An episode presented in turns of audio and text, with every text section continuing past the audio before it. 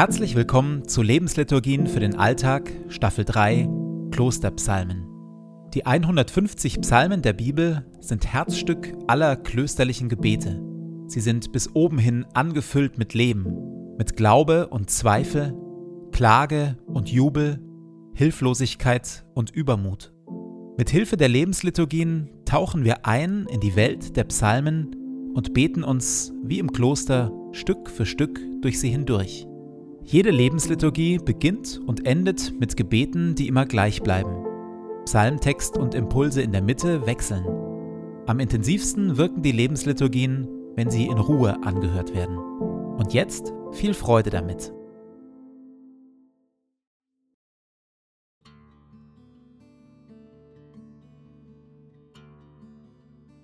Zu Beginn meines Betens lege ich zur Seite, was mich beschäftigt, und lasse es ruhig werden in mir. Ich sammle meine Gedanken und atme langsam und bewusst.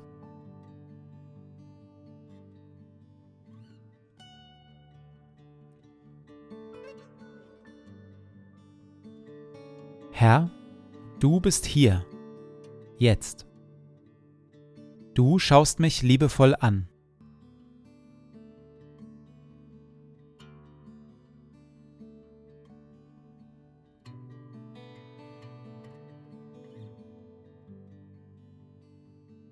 Ein Gebet von Benedikt von Nursia, Vater des Mönchtums aus dem 6. Jahrhundert.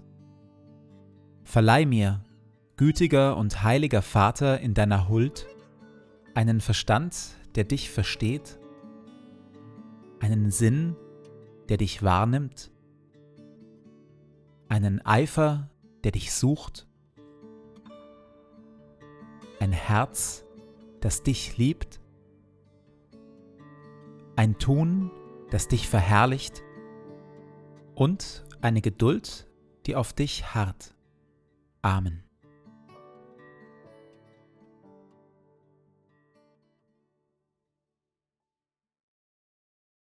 Herr, wer darf als Gast in dein Heiligtum kommen? Wer darf auf dem Berg deiner heiligen Gegenwart wohnen?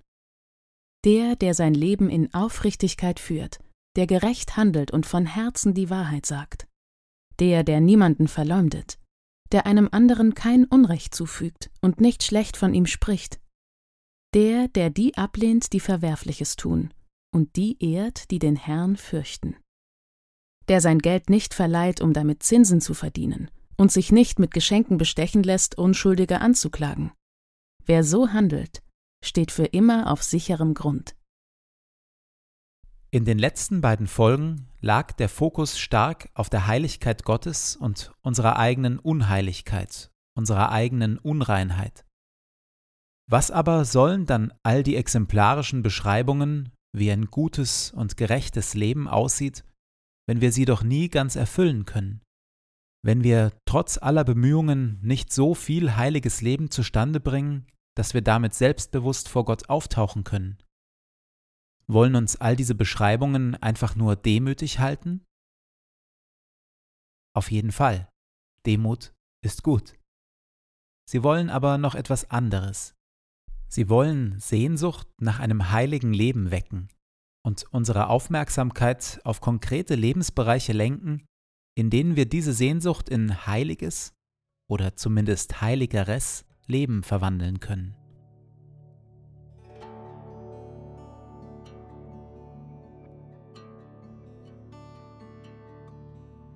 In welchen Bereichen meines Lebens verspüre ich eine besondere Sehnsucht nach einem heiligeren Leben?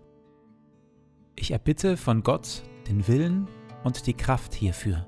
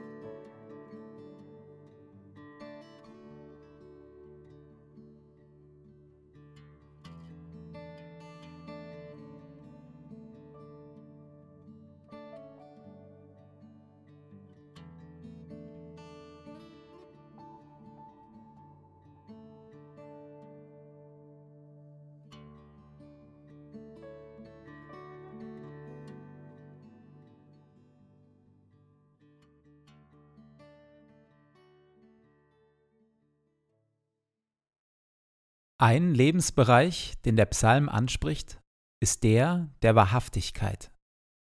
Herr, wer darf als Gast in dein Heiligtum kommen?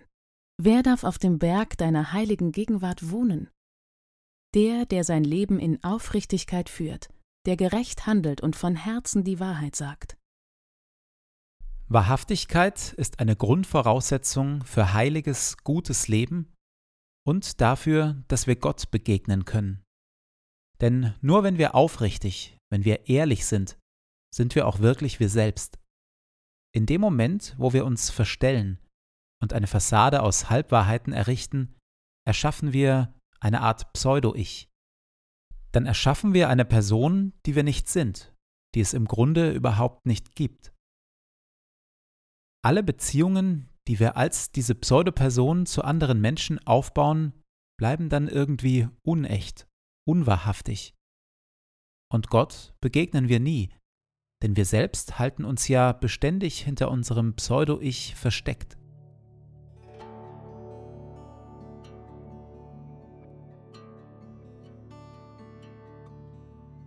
In der Stille mache ich mich vor Gott ehrlich, lasse meine Masken fallen, halte ihm mein Herz und meine Gedanken so hin, wie sie gerade sind.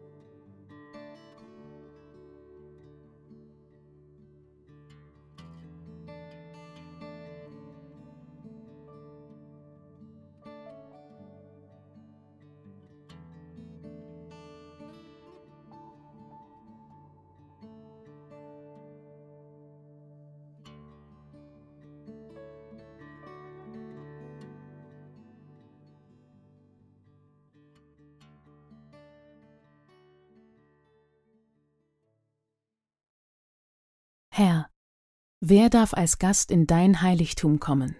Wer darf auf dem Berg deiner heiligen Gegenwart wohnen? Der, der sein Leben in Aufrichtigkeit führt, der gerecht handelt und von Herzen die Wahrheit sagt. Der, der niemanden verleumdet, der einem anderen kein Unrecht zufügt und nicht schlecht von ihm spricht. Der, der die ablehnt, die Verwerfliches tun, und die ehrt, die den Herrn fürchten der sein Geld nicht verleiht, um damit Zinsen zu verdienen, und sich nicht mit Geschenken bestechen lässt, Unschuldige anzuklagen.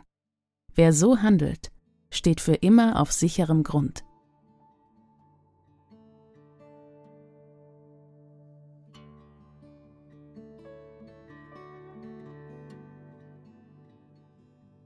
So lade ich dich, Gott, nun ein, den Tag, der vor mir liegt, zu gestalten. In mir und mit mir. Atme in mir, Heiliger Geist, dass ich heute Gutes denke. Wirke in mir, Heiliger Geist, dass ich heute Gutes fühle. Pulsiere in mir, Heiliger Geist, dass ich heute Gutes tue.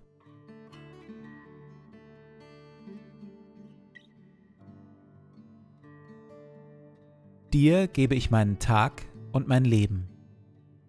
Erfülle mich mit deiner Kraft und mit deiner Liebe, heute und an allen Tagen.